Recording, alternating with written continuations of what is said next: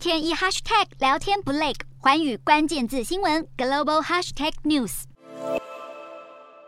一名住在印尼纳图纳群岛的渔夫一大早准备出海捕鱼。但是他前往的海域却是东南亚各国与中国之间最具主权争议的地区，时常有越南、泰国和中国的渔船非法闯入捕鱼。纳图纳群岛的渔夫开的船都是小型木船，根本斗不过其他国家的大型渔船，因此常常被迫掉头离开。为了解决渔民的担忧，印尼规划在纳图纳群岛设置一个经济特区，来加强海上安全，并吸引对当地渔业和旅游业的投资，来改善渔船、港口设施和物流等基础设施。但是这这样的举动可能会引来中国抗议。这代表在九段线内的岛屿、鱼群、珊瑚礁都属于中国。不过，九段线除了涵盖将近整个南海，还跟印尼的专属经济特区重叠，导致两国关系变紧张，在海上频频爆发小冲突。由于纳图纳群岛拥有丰富海洋资源以及石油和天然气，两国都不愿意放弃。但印尼经得起和中国这样斗吗？从二零一三年开始，中国是印尼最大贸易国，也透过“一带一路”在印尼建设许多基础设施。由中国承建的印尼雅加达到万隆的高铁还在兴建当中，可见中国对印尼的重要性有多大。因此，印尼当然也不希望和中国关系闹翻。专家研判，除了军事对峙外，外交途径似乎是解决纷争的最好方法。印尼专家也期盼东协各国更加团结，防范中国对南海主权的主张，维持南海和平稳定。